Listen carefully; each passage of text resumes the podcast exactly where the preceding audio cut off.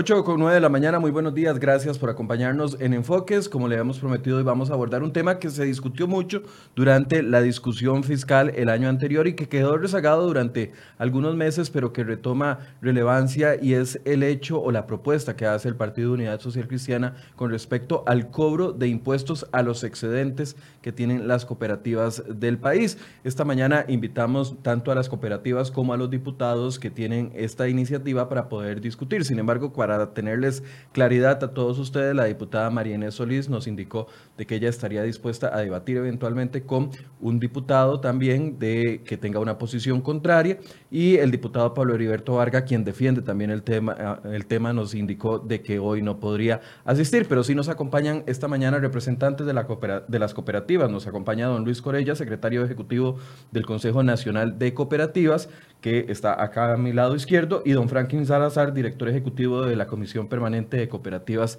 de Autogestión. Le doy la bienvenida a ambos. Buenos días, Muy buenos días, un gusto que nos estar acá en CR hoy. De verdad que nos, nos, agradecemos la oportunidad de poder dar nuestros puntos de vista. Don Franklin, bienvenido. Gracias, don Michael. Eh, igualmente agradecerle la oportunidad que nos da de expresar nuestra, nuestro criterio en relación a estos temas. Bien, veamos un poco en qué consiste la propuesta que hace el Partido Unidad Social Cristiana. Recordemos que esto ya se discutió dentro de una comisión, si se debe o no cobrar impuestos sobre los excedentes de las cooperativas y llegaron a una opinión dividida. Tres diputados apoyan esta iniciativa y cuatro la objetan y dicen que no están a favor de ella. Veamos en qué consiste la iniciativa de Marínez Solís y qué va a ser de este proyecto en el futuro. Cooperativas se salvaron de ser grabadas con nuevos impuestos cuando se aprobó la reciente reforma fiscal. Pese a esto, los diputados se comprometieron con regular los aportes fiscales de las cooperativas en un nuevo proyecto de ley. Sin embargo, hoy, seis meses después, el avance de la discusión sobre el cobro a las cooperativas es mínimo. En Costa Rica hay registradas más de 560 cooperativas. Se estima que uno de cada cinco costarricenses forman parte de un grupo cooperativo. Su aporte es más que evidente. Las cooperativas producen el 37% de la leche en el país por año, lo que corresponde a unos 418 millones de litros. Además, representan el 14% de la utilidad del sistema financiero nacional, entre otros. Muchos sectores defienden que debido a su aporte social las cooperativas no deberían tratarse como cualquier otra empresa. Según esta posición, tasarlas con un nuevo impuesto sería generar un daño al país. Esto, aunque algunas de ellas reporten millonarios montos excedentes, por ejemplo, se estimó que en el 2018 solo 24 cooperativas del sistema financiero generaron casi los mismos excedentes que los bancos del Estado, según el financiero.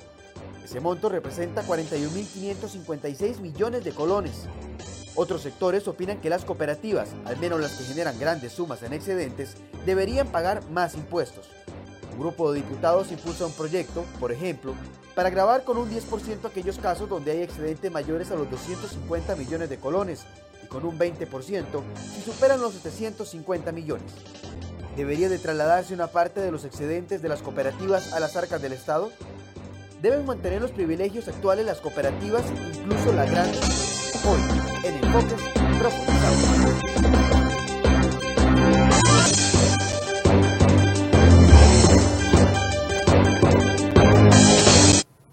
Bien, esa es la propuesta de la diputada María Inés Solís, que las cooperativas que tengan ganancias entre 250 millones o excedentes, más bien, esa es la palabra correcta, excedentes entre 250 y 700 millones paguen hasta un 10% de impuesto de renta y quienes y aquellas cooperativas que tengan excedentes mayores a 750 millones anuales paguen hasta un 20%. ¿Cuál es la posición de las cooperativas? Le doy la palabra a don Luis para que inicie con respecto a este tema. ¿Por qué ustedes eh, no están de acuerdo en esta iniciativa de ley, don Luis? Bueno, nosotros nunca hemos estado de acuerdo desde que el proyecto se diseñó eh, por varios motivos.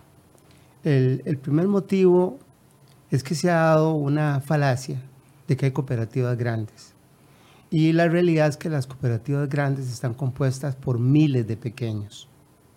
Y que en realidad esas cooperativas, a la hora de producir, en realidad lo que están haciendo es generando beneficios para una gran cantidad de la, de la población. Eso es un primer, un primer elemento. El otro elemento es que no se ha querido reconocer, no se ha comprendido el asunto de que de los excedentes que tiene una cooperativa, tiene que apartar 25.5% para efectos eh, de, de apoyo a la educación, al bienestar social y para el pago de carga para fiscales de organismos nacionales. Eso eso, ese punto, 25.5% son irrepartibles. El otro tema es que desde 1992, cuando se discutió el, el, el otro paquete fiscal en el gobierno de don Rafael Ángel Calderón Fournier, ya se había grabado con renta con un 5% a las cooperativas y con el nuevo proyecto, bueno, con la nueva ley 9635, eso paulatinamente va a pasar a un 10%. Entonces, si hace 25.5 le sumamos ese 10%, estamos hablando ya de un 35.5%. Con esos datos usted intenta derribar el mito que hay entre muchas personas de que las cooperativas no pagan impuestos. Correcto, porque sí se paga, sí se paga y las cooperativas hacen un aporte enorme, pero enorme. ¿Qué pasaría si a estas cooperativas este proyecto de la diputada Marina Solís se, se aprobara? ¿Qué pasaría si tuvieran que pagar ese 20%. Muchísimas de las ayudas sociales, muchísimo del aporte que hoy las cooperativas le, le, dan a las comunidades y que para el Estado sería muy difícil de suplir, dejaría de darse. Ahora, usted me dice, y voy a introducir a don Franklin para que también vaya, vayamos conversando sobre el tema. Usted me dice, no existen cooperativas grandes porque se componen de un montón de pequeñitos. Pero es, es difícil entenderlo cuando vemos cooperativas enormes como es la cooperativa Dos Pinos, como son las cooperativas de electrificación que son bastante fuertes, no solo en la zona de Los Santos, sino en la zona de San Carlos. ¿Cómo entender de que esas cooperativas que son muy productivas a nivel de dinero no son cooperativas eh, eh, son cooperativas pequeñas por ese argumento que usted dice que son compuestas por pequeños asociados.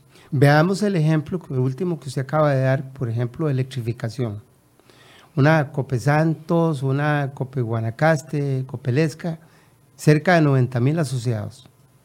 ¿Cuál es la gran masa? Son pequeños usuarios, son la gran mayoría de familias que reciben la electricidad por parte de la cooperativa Hubiera sido rentable, por ejemplo, para el Estado llevar electricidad a zonas como Banderas, Tiricias, en la zona norte, allá en la pura frontera con Nicaragua.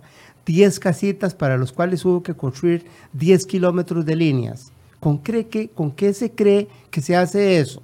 Eso se hace porque los excedentes en las cooperativas de electrificación nunca se devuelven se reinvierten en la cooperativa para, para desarrollar esos proyectos sociales de grandísimo impacto.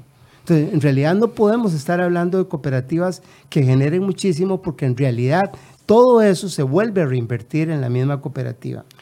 Y si, perdón, y si hablamos de Dos Pinos y vemos todo el sector lechero nacional, si Dos Pinos no existiera, muchísimos lecheros que hoy sobreviven es porque la cooperativa les da asistencia técnica, porque la cooperativa les recoge el producto directamente en su lechería, porque eso permite generar empleo directo y empleos indirectos a todo el país y en realidad el beneficio es enorme. Ya casi vamos a ahondar en los impuestos que ustedes como cooperativistas pagan. La iniciativa, don Franklin, eh, no solo es respaldada por el Partido Unidad Social Cristiana, sino que veíamos durante la discusión fiscal a la misma eh, ministra de, eh, el ramo de Hacienda, la ministra de Hacienda, Rocío Aguilar, que decía, bueno, con ese proyecto de ley que propone Marinés Solís, podrían recaudarse hasta 6.500 millones de colones anuales. Pero yo creo, dijo la ministra, que eso podría extenderse más porque todos tenemos que colaborar. O sea, no es solo una iniciativa del PUSC, también parte del gobierno piensa así. Sí, bueno, tal vez para ampliar un poquito la, la, la pregunta, don Luis, y después te contesto la que me estás haciendo. Es una falacia, es una mentira la forma como se motiva el proyecto por parte de doña Marínez. Se habla de un artículo 6 de la Ley de Asociaciones Cooperativas que está derogado desde 1992 y dice que las cooperativas mantienen privilegios, dice el proyecto, según el artículo 6 de la Ley de Asociaciones Cooperativas y está derogado desde 1992. Y, eh, desde ahí empezamos y ya posterior eh, quería aclarar ese, ese aspecto y, es una de las razones que más nos ha motivado a hacer esta defensa como se ha venido haciendo, además de las responsabilidades que tenemos como instituciones de defensa del movimiento cooperativo. La ministra de Hacienda viene a defender el proyecto 15 días después de que el movimiento cooperativo ha sido grabado en el plan fiscal recientemente aprobado, recientemente aprobado. No podríamos, no podemos entender cómo es que el movimiento cooperativo va, negocia con el viceministro de Hacienda, y esa negociación se plasma en el plan fiscal que se aprueba y 15 días después, perdón, la ministra de Hacienda defendiendo un paquete, un nuevo paquete de impuestos para el movimiento cooperativo. Eso, eso es muy lamentable, me parece, porque se negoció, se firmó un documento y no se ha respetado por parte del gobierno. Hasta ahí el gobierno sienten ustedes que les falló en el sentido de que hubo una negociación, se sentaron a la mesa y eventualmente la ministra hace estas declaraciones. Por supuesto, don Luis estuvo en la, en la negociación como representante con, la con el viceministro. Don Michael, vea qué interesante. La ministra dijo exactamente lo mismo que usted está diciendo ahora antes de aprobar la 9635. Necesitamos recaudar 6 mil millones de las cooperativas. Entonces nosotros, entonces nosotros preguntamos, una pregunta, nada más una pregunta muy rápida. ¿Cuánto pagaron las cooperativas en el 2017?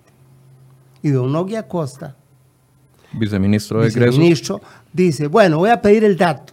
Y al ratito llega y dice, ah, mire, dice, en el 2017 las cooperativas pagaron 8.200 millones de colones. Y entonces volvió la ministra y dice, pero eso es poquillo.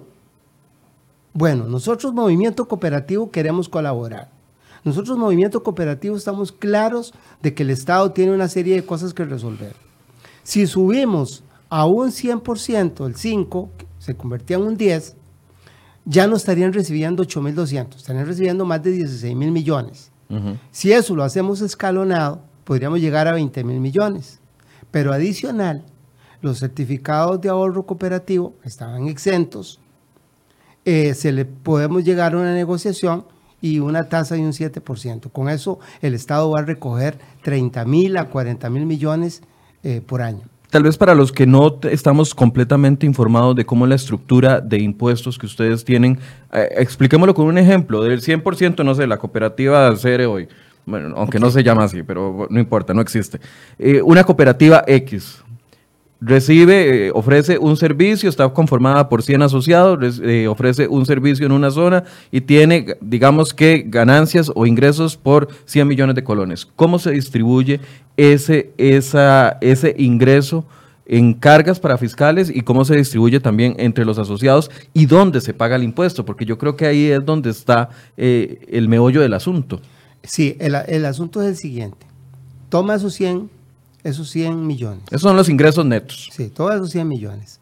De ahí rebaje 25.5 millones de carga para fiscales. ¿Qué es una carga para fiscal una para carga para fiscales, en su sector? Una especie de impuesto, porque al ser una carga fiscal de pago obligatorio, es una, una, especie de impuesto que la cooperativa obligatoriamente tiene que eh, separar y que no lo puede usar para otra cosa más que para lo que está destinado. ¿Y para qué está destinado? Está destinado, en, el caso de las cooperativas, si lo hago así rápido, un 6% para educación. Educación. Tiene que dar educación, tiene que dedicarlo exclusivamente a eso, un 6%. Educación de sus asociados. De sus asociados y de, la, y de familias y de la comunidad donde está inserta. Ok. Luego tiene que hacer un, un 6%, un 6 para bienestar social. De la comunidad. De la comunidad. O sea, tiene que darle, tiene que darle a la, a la comunidad diferentes ayudas y de ahí donde sale que las cooperativas están aportando para escuelas, para colegios, para asociaciones de desarrollo, para hogares de ancianos, para todo eso. perdón, de educación era un 5. Que ya ahí llevamos 11%, de ese 25. Luego tiene que hacer una reserva legal para fortalecimiento de la misma cooperativa y para prever situaciones difíciles. Es intocable. Ese dinero no se puede repartir. Luego le tiene que pagar un 2.5% al Consejo, al, al CENECOP, el Centro de Educación Cooperativa, y un 1%, un 1 al Consejo Nacional de Cooperativas y un 1% a la unión o federación a la que la cooperativa esté asociada. Eso ya suma eh, el 25.5. Ok, de ahí ningún, ninguno de los ingresos, aunque yo lo entiendo perfectamente, se reinvierten en la comunidad, se reinvierten en el, en el, eh, sistema cooperativo, ninguno va a Hacienda. Ninguno va a. Hacienda. Ok, ¿qué va a No Hacienda? Pero de- del, del, del resto, un- ahora un 10% va a Hacienda Actualmente. actualmente. Un 10% rebajando ese 25. Es No, decir, sí. si eran 100 millones de ingresos, Ajá. ustedes rebajaron 25 millones en todo esto que nos acaba de explicar. Correcto. Y 10 millones, ¿un 10% de qué iría de esos Hacienda? excedentes, porque ahí hay una doble interpretación y ahí es un tema que hay que arreglarlo con Hacienda. Alguna gente dice que, que el, el- que el porcentaje es sobre los excedentes devueltos. Entonces sería de los, seten- de los 74 millones 500 del ejemplo de los 100, Ujú. de ahí se saca ese 10%. Y lo paga la cooperativa como Lo paga tal. la, la cooperativa, lo retiene, no lo paga, lo retiene y lo traslada al, al Estado. Ya una vez rebajados esos dos rubros, ahí es donde se califican los excedentes y se Eh, se distribuyen entre los todos los ¿Qué pasa con la gran mayoría de excedentes? No todas los, los reparten como dice la gente. No todas los devuelven. Muchos capitalizan para poder desarrollar nuevos proyectos. Ejemplo, electrificación. Eh, Cope Santos. Cope Santos. Sé que es un ejemplo de Sí. eso. Ellos no reparten, los reinvierten en la misma comunidad, los reinvierten en nuevos proyectos, los reinvierten en buscar alternativas limpias para generar electricidad, los reinvierten eh, haciendo eh, nuevas líneas de transmisión que van a favorecer a comunidades o a pueblos que no lo tienen. Ahora, doña Marinés sabe este argumento que usted nos está explicando. Correcto. Veamos qué dice doña Marinés con respecto a este tema. Escuchémoslo un momento.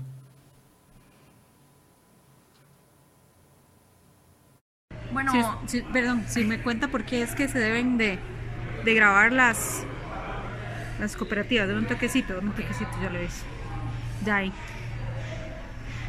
Bueno, el proyecto del impuesto sobre los excedentes de las cooperativas es un proyecto que hemos venido trabajando desde hace varios meses, desde después de la reforma fiscal. Es un proyecto que quedó dentro de los compromisos de las fracciones para aprobar post reforma fiscal, puesto que en aquel momento no se aprobó la moción que habíamos puesto para ese fin. Em, la razón de esto es prácticamente darle competencia leal a todas las, eh, los comercios existentes y que no hayan preferencias. En este caso, como algunas grandes cooperativas tienen esas preferencias por no estar pagando impuestos sobre eh, sus excedentes, pero es muy claro también, o es importante poder aclarar que para aquellas cooperativas que estén vendando más de 250 millones de colones, estamos hablando que esto es únicamente un proyecto para las grandes cooperativas. ¿Cómo interpretan entonces? Sería una doble imposición según la posición de ustedes. co- correcto. Y no solo posición de nosotros. El, el constitucionalista don Rubén Hernández, él fue a la, Asamblea Legislativa, hizo toda una explicación a la comisión de que si ya las cooperativas tienen que hacer eh, pago de renta, si ya las cooperativas tienen que hacer reservas, cargas para fiscales y se les aplica un nuevo impuesto, sería una doble imposición. ¿Por qué? Porque estaríamos de nuevo pasando, por ejemplo, si solo aplicáramos el 10% a un 45 y si un 20 a un 55, que sería ya demasiado, demasiado elevado. Y si ya las cooperativas, que es otro tema que no se ha querido hablar y lo voy a decir acá. Mañana por A, por B, por C motivos, una cooperativa se disuelve Ujú. decidió de- que ya no continúa, los bienes de esa cooperativa pasan al Estado. Eso no se ha querido decir. Los bienes de esa cooperativa pasan al Estado. ¿Por qué pasan al Estado? Porque así lo definió la ley de asociaciones cooperativas. Las cooperativas no son para acumular capital, las cooperativas no son para acumular bienes, sino para prestar servicios y para ayudar a la comunidad y al desarrollo del país. Entonces, no se ha querido ver esa otra parte. Entonces, se quiere castigar a aquellas cooperativas que han podido crecer un poquito más y que brindan más servicios. Entre más pueda generar, más servicios le va a dar a la comunidad y le va a dar a sus asociados y al, y al país en general. Esa parte no se ha querido ver. Ahora, el proyecto de ley plantea eh, impuesto de renta sobre excedentes. Según lo que yo le entiendo a don Luis, entonces ya el excedente está grabado. Totalmente. Ya está grabado desde 1995. Dos. De- perdón, desde 1992. Y algo importante por, y, y también importantísimo aclarar, sí se reparten, o sea, los excedentes siempre se reparten. Las cooperativas que reinvierten, y hablabas de Cope Santos o Copelesca o otras cooperativas eh, que deciden en asamblea, sus dueños, ¿verdad? los asociados, definen reinvertir en un concepto clarísimo eh, y un principio de solidaridad que mantienen las cooperativas y es de esa manera que se puede llevar electrificación hasta la zona de, de Tiricias, que mencionaba don Luis, o, en las zonas más eh, lejanas que difícilmente eh, otra distribuidora podría hacerlo. Con esos recursos que se reinvierten es que se pueden hacer esas inversiones solidarias eh, en, en, en- proyectos complicados. Ahora, ¿el 10% es suficiente? Es la gran pregunta que muchas personas se hacen, porque, por ejemplo, nos dice Iván Picado, los pequeños y medianos, eh, me imagino que se refiere a empresarios, dice, porque está refiriéndose al tema de renta, los pequeños y medianos empresarios debemos de pagar el 20 o hasta el 30%, dependiendo de las ganancias en impuesto de renta. Las cooperativas deben de pagar el 10% máximo. Todos debemos de contribuir al fisco en equidad. ¿No están en ventaja ustedes? No por, por lo de, nue- por de, de nuevo. ¿Cuál empresario pequeño, mediano, hace 25.5% de carga para fiscales? ¿Cuál? Ninguno. Ninguno. Pero algunos podrían decir o interpretar, al fin y al cabo, educación eh, y todos los rubros que ustedes desglosan ahí son de beneficio de los mismos cooperativistas. ¿Alguien puede No son- argumentar sí, eso? podría argumentar eso. Pero yo quisiera ver a los pequeños y medianos empresarios haciendo bienestar social como, como lo hacen las cooperativas, invirtiendo en las comunidades como lo hacen las cooperativas.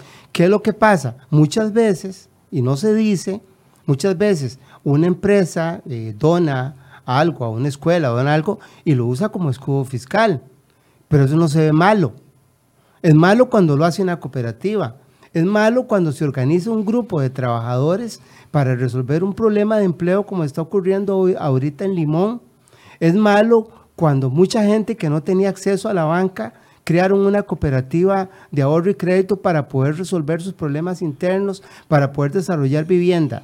Por ejemplo, eh, las cooperativas de, de- ahorro y crédito, sobre todo, que son las que más manejan ese tema, mientras dan 14 soluciones de vivienda, los bancos del Estado dan una. Y así por el estilo han venido trabajando, ayudando no solamente en el tema de bienestar social, sino que de muchas formas, incluso esas pequeñas y medianas empresas, muchísimos son asociados a cooperativas y reciben los beneficios que le da la cooperativa. Tal vez importante, eh, a ese 25.5% todas las inversiones que hacen las cooperativas en las comunidades. Séptimo principio cooperativo, compromiso con la comunidad. Que se hace con esas reservas en la, en- para fiscales. Correcto. Exacto, con esas reservas de bienestar y, y la reserva de educación. ¿Cuál empresa, por ejemplo, en la zona norte, para poner un ejemplo, ilumina 50 canchas y genera bienestar en, en- en toda esa zona? Ninguna otra empresa.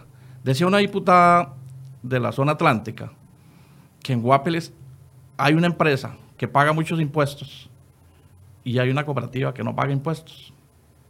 Le dejo la pregunta a doña Yolene León, la diputada de Liberación Nacional de Guapeles.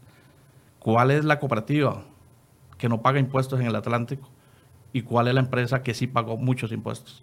Porque posteriormente, 15 días después de que ella hizo esas manifestaciones, salió una lista de, de- de empresas que, que estaban eh, declarando pérdidas, Cero, pérdidas o cero utilidades. Para Y no pagar así impuesto Le de dejo esa pregunta a doña Yolene León.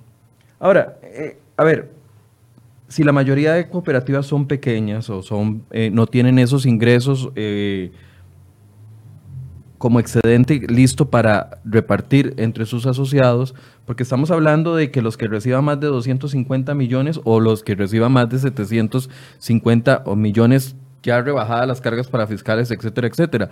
Estamos hablando de un grupo muy reducido. Porque en algún momento se dice o se, o se mete la idea, perdón, nada más para concluir la pregunta, se mete la idea de que va a afectar a todo el mundo y solo afectaría a aquellas que tengan excedentes mayores a los 250 millones. ¿Por qué la oposición si ese grupo es muy reducido? No, Se habla hasta de 15 nada más, cooperativas que pueden llegar a ese punto. Vea, hay un tema que, que acá no está claro. No es que las que les quedan ya después de carga para fiscales 250 millones son las que van a pagar impuestos. No. Son 250 millones en los estados financieros de excedente. Sin haber hecho ninguna otra cosa, eso automáticamente califica para el impuesto, para aclarar esa. Pero, esa parte. pero es que, a ver, excedente es según el término, lo que ya está rebajado, o sea, lo que queda libre, ¿no? No. Entonces, el excedente bruto es una cosa, ya el excedente neto a distribuir al asociado es otra cosa totalmente. Ok, diferente. el hecho de que la ley no aclare si se está La ley no hablando de excedente eso, neto o excedente bruto, es ahí donde ustedes ven el riesgo. Exacto. Ahora, pero, Pero- ¿cuántas cooperativas reciben más de 750 millones anuales? En, o sea, yo sé que, las, que- que las cooperativas, por ejemplo, eh, financieras sí, porque son muy grandes, pero no va a afectar a una cooperativa pequeña en la zona norte que se dedica, no sé, a ayuda eh, en un sector Vea, específico. vuelvo otra vez a insistir. Es la suma de miles de pequeños. Entonces yo no sé por qué se quiere castigar en este país el que más personas decidan organizarse en una cooperativa. Si yo soy asociado, por ejemplo, a Cosique, en la zona norte, o a Copialianza, o a cualquier cooperativa del país, y estamos hablando de que tiene 120 mil, 200 mil, ese excedente, si usted lo divide entre ese número de personas, da un promedio de 50 mil colones anuales. Estamos castigando esa pequeña porción que está recibiendo cada asociado y que muchas veces es lo que le resuelve el poder eh, eh, mantener a sus hijos, eh, comprarles los cuadernos. Pongo un ejemplo, una, una pero, pero señora... ese ejemplo aplica, don Luis, incluso para las cooperativas que identificamos como grandes o las megacooperativas. Esa distribución de excedentes. Sí, claro, porque cuando usted divide el excedente entre el número de asociados, la porción que recibe es mínima, es pequeñísima. Muchas veces recibe más una pyme o recibe más una medianita empresa, porque son un solo dueño, son tres o cuatro dueños, que una cooperativa que lo tiene que dividir, para usar un término, entre 190 mil, como es el caso de Copialianza. Y entonces ahí es donde no se ha querido entender que, el- que la fortaleza del cooperativismo es la unión de muchos. Hay un, hay un concepto que no se ha querido entender porque se ha explicado muchísimas veces en las diferentes eh, misiones que se ha ido a la, a la Comisión de Asuntos Económicos. Ajá. El- la definición que es una cooperativa es que se quiere equiparar a una, a una sociedad anónima. La gente que está proponiendo el proyecto, incluso hay declaraciones que dicen, es que así como pagan todas las sociedades anónimas, tienen que pagar las cooperativas. Es que son, e- es un concepto totalmente errado. Las sociedades anónimas son empresas que se constituyen para generar capital, para generar riqueza. Las cooperativas son asociaciones de personas que constituyen una empresa para resolver necesidades, que en muchos casos necesidades que debería resolver el Estado. ¿Quién debería llevar electrificación a, a las zonas rurales, a las zonas más alejadas del país? ¿O quién debería llevar eh, iluminación? a- ¿O quién podría eh, dar servicios de salud, por ejemplo, en Tibás? ¿Sabe cuántas cirugías ha hecho Copesaín en Tibás? A la Caja Costarricense de Seguro Social, al Hospital de Niños. 30 mil cirugías. 30 mil cirugías hay registradas de Copesaín a la Caja Costarricense de Seguro Social. Son, son eh, noticias, son asuntos que normalmente el movimiento cooperativo no suena, pero que eh, deben ser. Son dos conceptos muy distintos. Una empresa, repito, se constituye para generar capital. Las cooperativas se constituyen para resolver necesidades. Ahora, cuando hay un excedente mayor eh, no, no sé, usted me pone el ejemplo de 50 mil colones, pero digamos que una cooperativa le va muy bien un año y tiene excedentes que pueden llegar hasta un millón de colones para cada uno de sus asociados. Ahí el asociado paga renta por el ingreso. Totalmente, el 10%.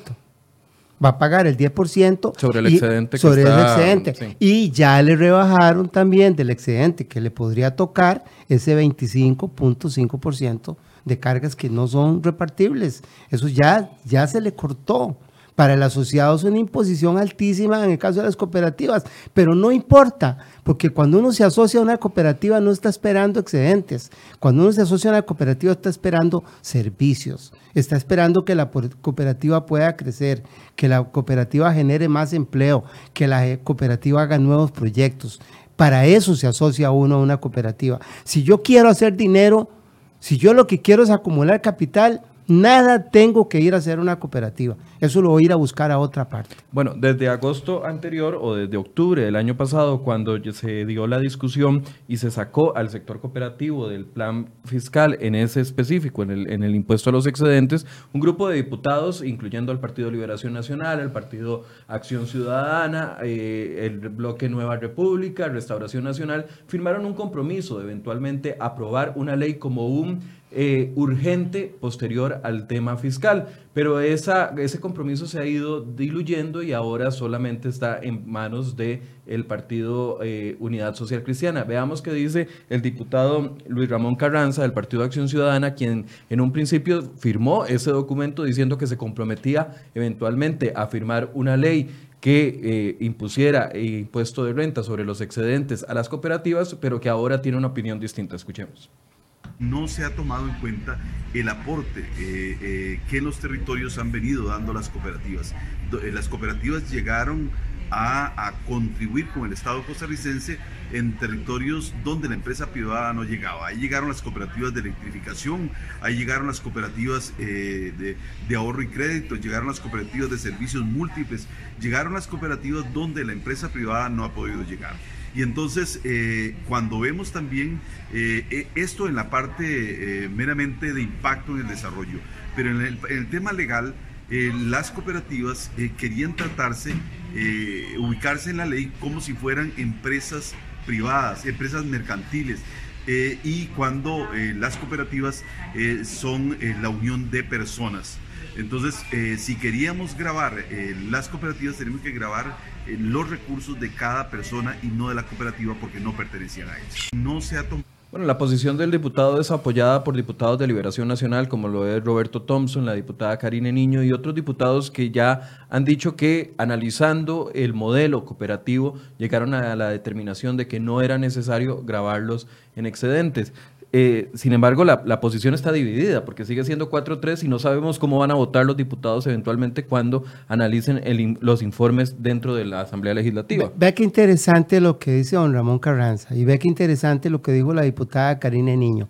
Cuando ya analizamos, cuando ya revisamos lo que es la figura cooperativa, nos dimos cuenta que era un error grabarlas con más renta.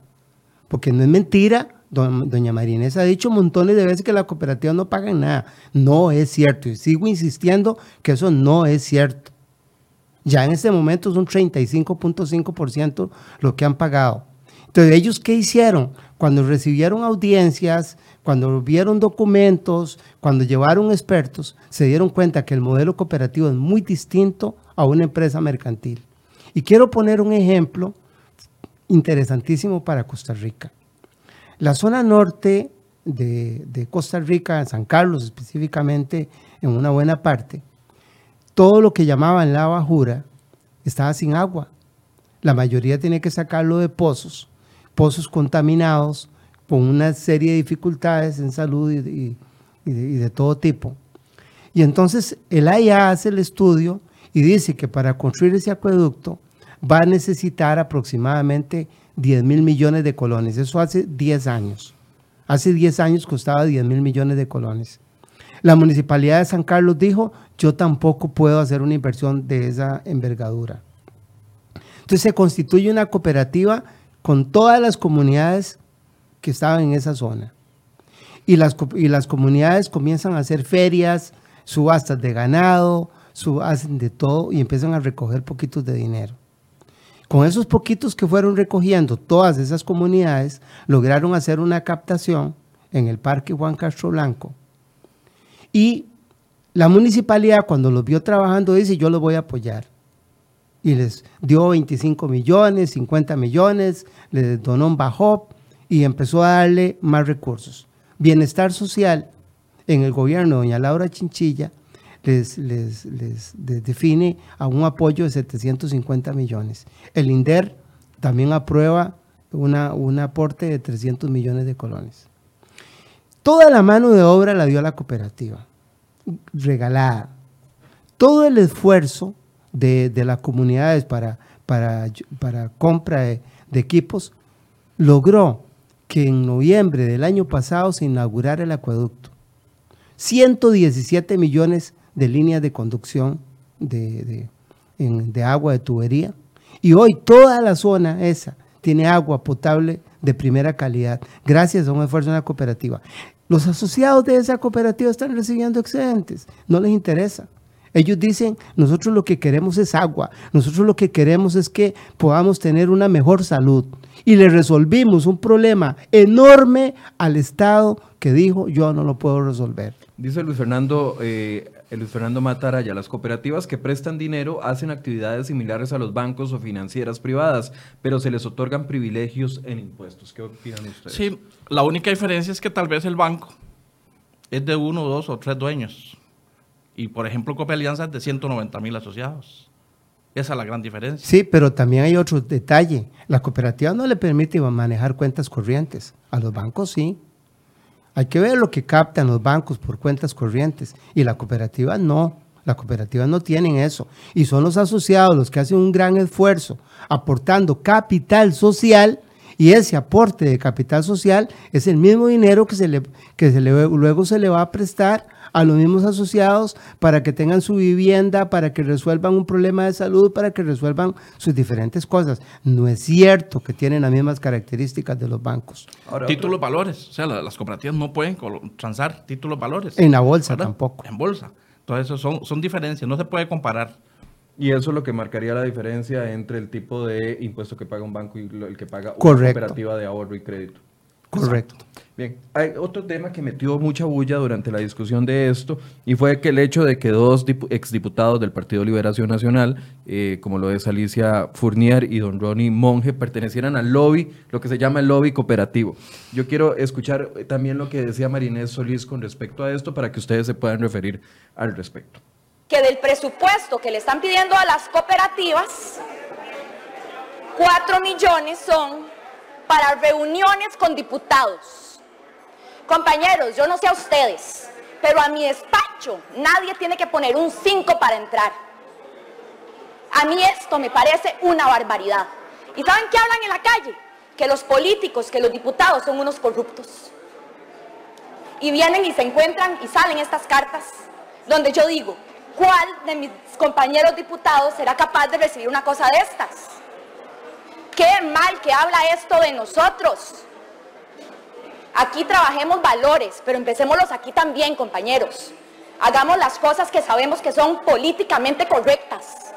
No podemos andando a ir a escuchar los sectores y hay que pobrecitos, los sectores, en este caso, pobrecitas las grandes cooperativas que pueden juntar 70 millones para hacer un lobby en contra de la moción 374 presentada por mí y apoyada por mis compas cristiana. A mí me van a disculpar, pero quien tiene 70 millones para hacer una campaña contra una moción puede pagar impuestos en un país que la está viendo fea. Que del Bueno, la diputada Solís se refería a una carta que circuló en la Asamblea Legislativa durante la época de la discusión del tema fiscal, donde el, un presupuesto se había destinado por parte de algunas cooperativas para hacer lobby político. Eh, y, y todo el mundo lo dice y lo, y lo sigue pensando, porque esos mensajes a veces calan y calan mucho más de lo que muchos quisiéramos, ¿verdad? Siguen pensando, si tienen dinero para sacar millones para un lobby político, para evitar que les pongan una carga adicional, deberían de tener dinero para pagar Sí, impuestos. pero eso es una gran falacia también. Adelante. Ese presupuesto, ese presupuesto que salió en esa nota fue de un dirigente cooperativo que hizo una excitativa no para comprar diputados. Eso nunca fue cierto. Lo que se le dijo era que era necesario que las cooperativas salieran a la luz pública a decir las verdades que estamos diciendo hoy en este programa. Que saliéramos a la luz pública. Ese presupuesto nunca fue real. Nunca salió un centavo para ningún diputado. ¿Se le pagó algo a alguien? No, para que se hiciera, pagó. que tratara de convencer a diputados de que no, eh, No. dieran luz verde a No, esta iniciativa. eso nunca se hizo, nunca, jamás se le pagó a ningún diputado y son muy dignos todos los diputados y diputadas de la Asamblea Legislativa y estoy seguro que ningún- ninguno hubiera recibido dinero para hacer Sí, una cosa Yo tal de vez esas. aquí me explico, no estoy hablando de diputados, porque claramente después del ejemplo de lo que fue el caso del cemento chino, yo estoy seguro de que ningún diputado o estarán muy cautos con respecto a las relaciones que tienen y más con temas de dinero cuando ya se comprobó que eh, Víctor Morales Zapata recibió pagos por parte de Juan Carlos Bolaños. Yo sé que los diputados no se van a exponer en eso, pero a ver, vámonos al fondo del asunto. Más allá de eso, sí había una intención del movimiento cooperativo de incluso financiar una campaña para que no les impusieran más impuestos. De nuevo, fue un dirigente cooperativo el que hizo eso pensando que podría ser una alternativa. No era el consenso del movimiento cooperativo nacional. Eso nunca fue, nunca fue real. Ese dinero nunca se recogió. Ese dinero no se aplicó en ese tipo de cosas, porque no existió siquiera. Esa es la verdad. Se dijo muchas cosas. Se habló de esa nota que alguien la hizo, y, pero que en la realidad, realidad, eso nunca se aplicó. Bien, ¿hacia dónde creen ustedes que se dirige el proyecto en el sentido de que vemos que no hay una línea de fracción de cada uno de los partidos para votar? Vemos, por ejemplo, dentro de los diputados que eh, impulsan la iniciativa a dos diputados del Partido Unidad Social Cristiana y a una del PAC, que es Paola Vega. Mientras que del otro lado, los que están de acuerdo con la posición de ustedes, también tenemos gente del PAC, Liberación Nacional, e incluso de otros partidos cristianos. ¿Cómo creen ustedes que estén las fuerzas? Porque hablaba yo ayer con María Inés y con otros diputados también que eh, están a punto de discutir y dicen que están presionando para que el proyecto o los dictámenes se lleven al plenario y finalmente se tome una decisión con respecto a eso. Vea, esos, esos documentos se van a llevar, esos dictámenes. Se va a llevar el dictamen de mayoría y se va a llevar el dictamen de minoría. El dictamen de mayoría que dice que no se avala y que se le cobre más renta. No es que no se le cobre renta, eso es otra gran mentira que se ha dicho. No es que, se le, que no se le cobre renta, es que no se le cobre más porque ya están pagando renta. Ya están pagando un 10%. 5%, y eventualmente 10%. No, eventualmente, el 10% ya está aprobado en el 96. Pero no se está deduciendo todavía en 10%. A partir de julio. A partir de este julio. Sí, claro. Ya se ríe. No, pero tal vez Franklin. Pero vea, vea lo otro. ¿Por qué muchos diputados que firmaron ese proyecto la vez pasada hoy dicen no? Que firmaron el compromiso. Con compromiso. Dicen no, porque ya se dieron cuenta que era un error. Y creo que cuando eso se suba al plenario y va en porcentajes muy parecidos, eh, y no son 4-3, fueron 6-3 en realidad, 6-3 de la comisión, eso es una muestra de lo que va a pasar en el plenario muchísimos diputados se van a dar cuenta que es un error grabar a las cooperativas y que entonces ese proyecto se va a desechar. Esa es la tesis que yo, que yo tengo. Ahora, curiosamente, el Partido Unidad, vea qué interesante, esto no se ha dicho, pero lo voy a decir hoy. El ataque más fuerte que recibió el movimiento cooperativo lo recibió en el año 1992 siendo presidente de la República Rafael, Ángel Calderón Funier por el Partido Unidad Social Cristiana. En ese 1992 se le eliminaron todas las exenciones que tenían las cooperativas. No le dejaron una sola. Y se grabó a las cooperativas con un 5% de renta. Curiosamente, de nuevo el Partido de Unidad Social Cristiana el que vuelve a sacar al tapete esta idea. Y entonces, eh, eso es para que hagamos una lectura de por dónde viene la procesión. Sí, claro. Eh, en gobiernos como el de don Luis Alberto Monge, eh, 82, 86. Exactamente. Se le dio mucho apoyo al, movimiento cooperativo. Y se fortalece mucho la representación del movimiento cooperativo, se fortalece el CONACOP, el IFOCOP, eh, que, que, habían nacido antes. Pero en esa administración eh, se fortalecieron. Doña Marinés se molesta porque hay un movimiento cooperativo que ella no se esperaba, que sale en defensa de, de las cooperativas, cuando ella plantea primero la moción y posteriormente el proyecto. Eh, y claro, hay instituciones, es el único país en la región que tiene un CONACOP, que tiene un Infocop, que tiene una Comisión Permanente de Cooperativas de Autogestión bien estructurados. Es el único país que tiene este movimiento cooperativo así estructurado. Creo que el proyecto eh, debería seguir el, curso que han seguido eh, iniciativas recientemente eh, en Sudamérica. en Argentina, con todo el problema fiscal que tenía la actual administración, igual hacen una propuesta para grabar a las cooperativas y sucedió exactamente lo mismo que en Costa Rica. Después de que el movimiento cooperativo va a las diferentes comisiones y explican que es un modelo totalmente distinto, eh, finalmente los senadores terminaron eh, archivando el proyecto. Creo que en Costa Rica debería suceder exactamente igual. Los diputados no son cooperativistas, ¿verdad? No son cooperativistas, desconocían eh, la mayoría el modelo cooperativo y después de que el movimiento cooperativo va y explica las, las diferencias que hay entre una cooperativa y una empresa mercantil, eh, la Comisión de Asuntos Económicos, eh, por mayoría, eh, decide solicitar el archivo del proyecto. Me parece que es lo que corresponde y, y ese curso es el que debe seguir. Dice Iris Castro, muy cierto, yo recibo 250 mil colones anuales porque es cooperativista y me rebajan el impuesto. Cuando y lo que me queda es muy poco. Me imagino que está diciendo que le rebajan el impuesto previo a repartir Sí. el excedente, que es lo que eh, estamos tratando de explicar acá. Eh, no quiero que ustedes eh, se vayan y terminar el, el programa conversando un poco sobre la situación de, Info- de Infocop y cómo lo ven a nivel interno. Ustedes, si lo ven con preocupación, una institución intervenida en este momento, cuestionada desde la administración de don Luis Guillermo Solís, créditos que han estado, eh, créditos ruinosos que eh, parte de lo que sale de ese dinero es los aportes que dan las diferentes cooperativas del país. ¿Cómo analizan la situación que está viviendo Infocop en este momento? No sé cuál quiere Sí, referirse eh, primero. Aquí hay que hacer, hay que hacer una, un poquito de historia. Cuando se aprueba la ley de asociaciones cooperativas en 1968, eh, había un departamento de cooperativas del Banco Nacional que era el que financiaba, supervisaba, orientaba a las cooperativas en su quehacer para que fueran eficientes. Los legisladores vieron que dejar eso en el Banco Nacional, pues, y si el cooperativismo iba a crecer, ya con la nueva ley iba a ser un poco difícil. Entonces deciden crear una institución autónoma que se va a llamar el Infocop y que se le van a dar varias tareas. Se le va a dar la tarea de fomento de cooperativas para que el cooperativismo pueda crecer en Costa Rica. Se le va a dar la tarea de asistencia técnica. Se le va a dar la tarea de supervisión de interpretación incluso de la ley de asociaciones cooperativas y se le va a dar una importantísima tarea de financiar. Pero cuando se le da la tarea de financiar, no se está creando un nuevo banco. Se está hablando de que el Infocop debe ayudar a las cooperativas con tasas adecuadas y todo para que se puedan, eh, para que puedan desarrollar sus proyectos. Y muchas veces proyectos que en otros términos no serían rentables. Le pongo el mejor ejemplo de todos. En aquella época nace Copesa, poco antes. Y el dueño de lo que fue la- esa ensambladora, de ahí se declara en quiebra. Iba a cerrar. Y, Y se decide crear. Copesa.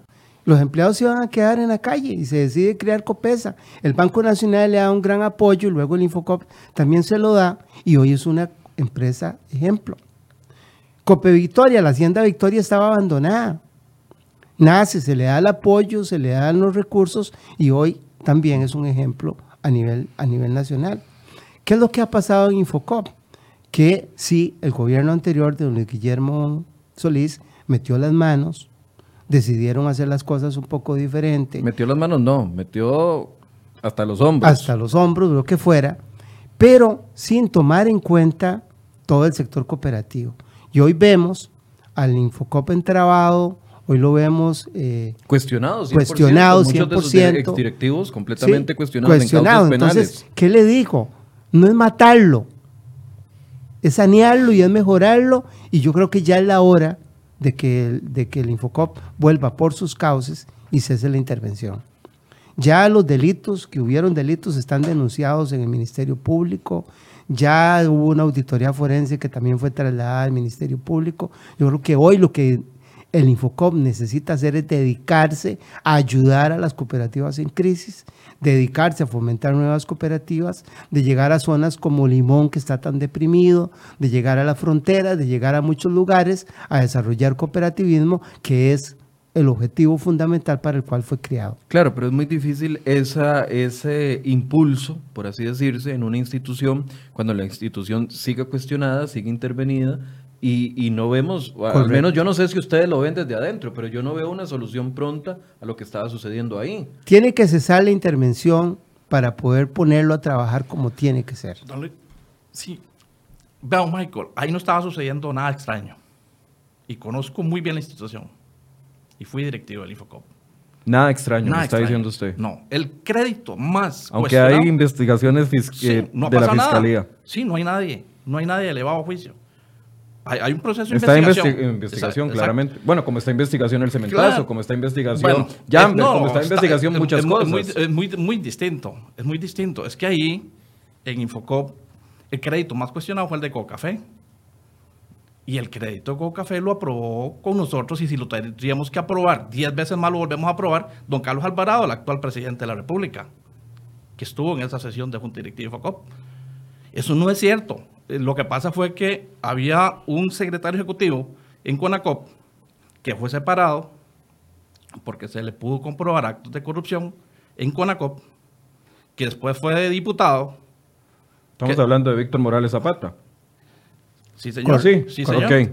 Y eh, hace todo el trabajo con el presidente para hacer la intervención de Infocop, como una sacada de clavo con el movimiento cooperativo. Pero todos los créditos que están ahí están bien justificados, están bien respaldados.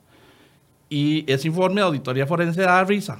Dice la auditoría forense que si a ellos les hubieran permitido hacer una revisión total de la documentación, posiblemente el informe fuese diferente.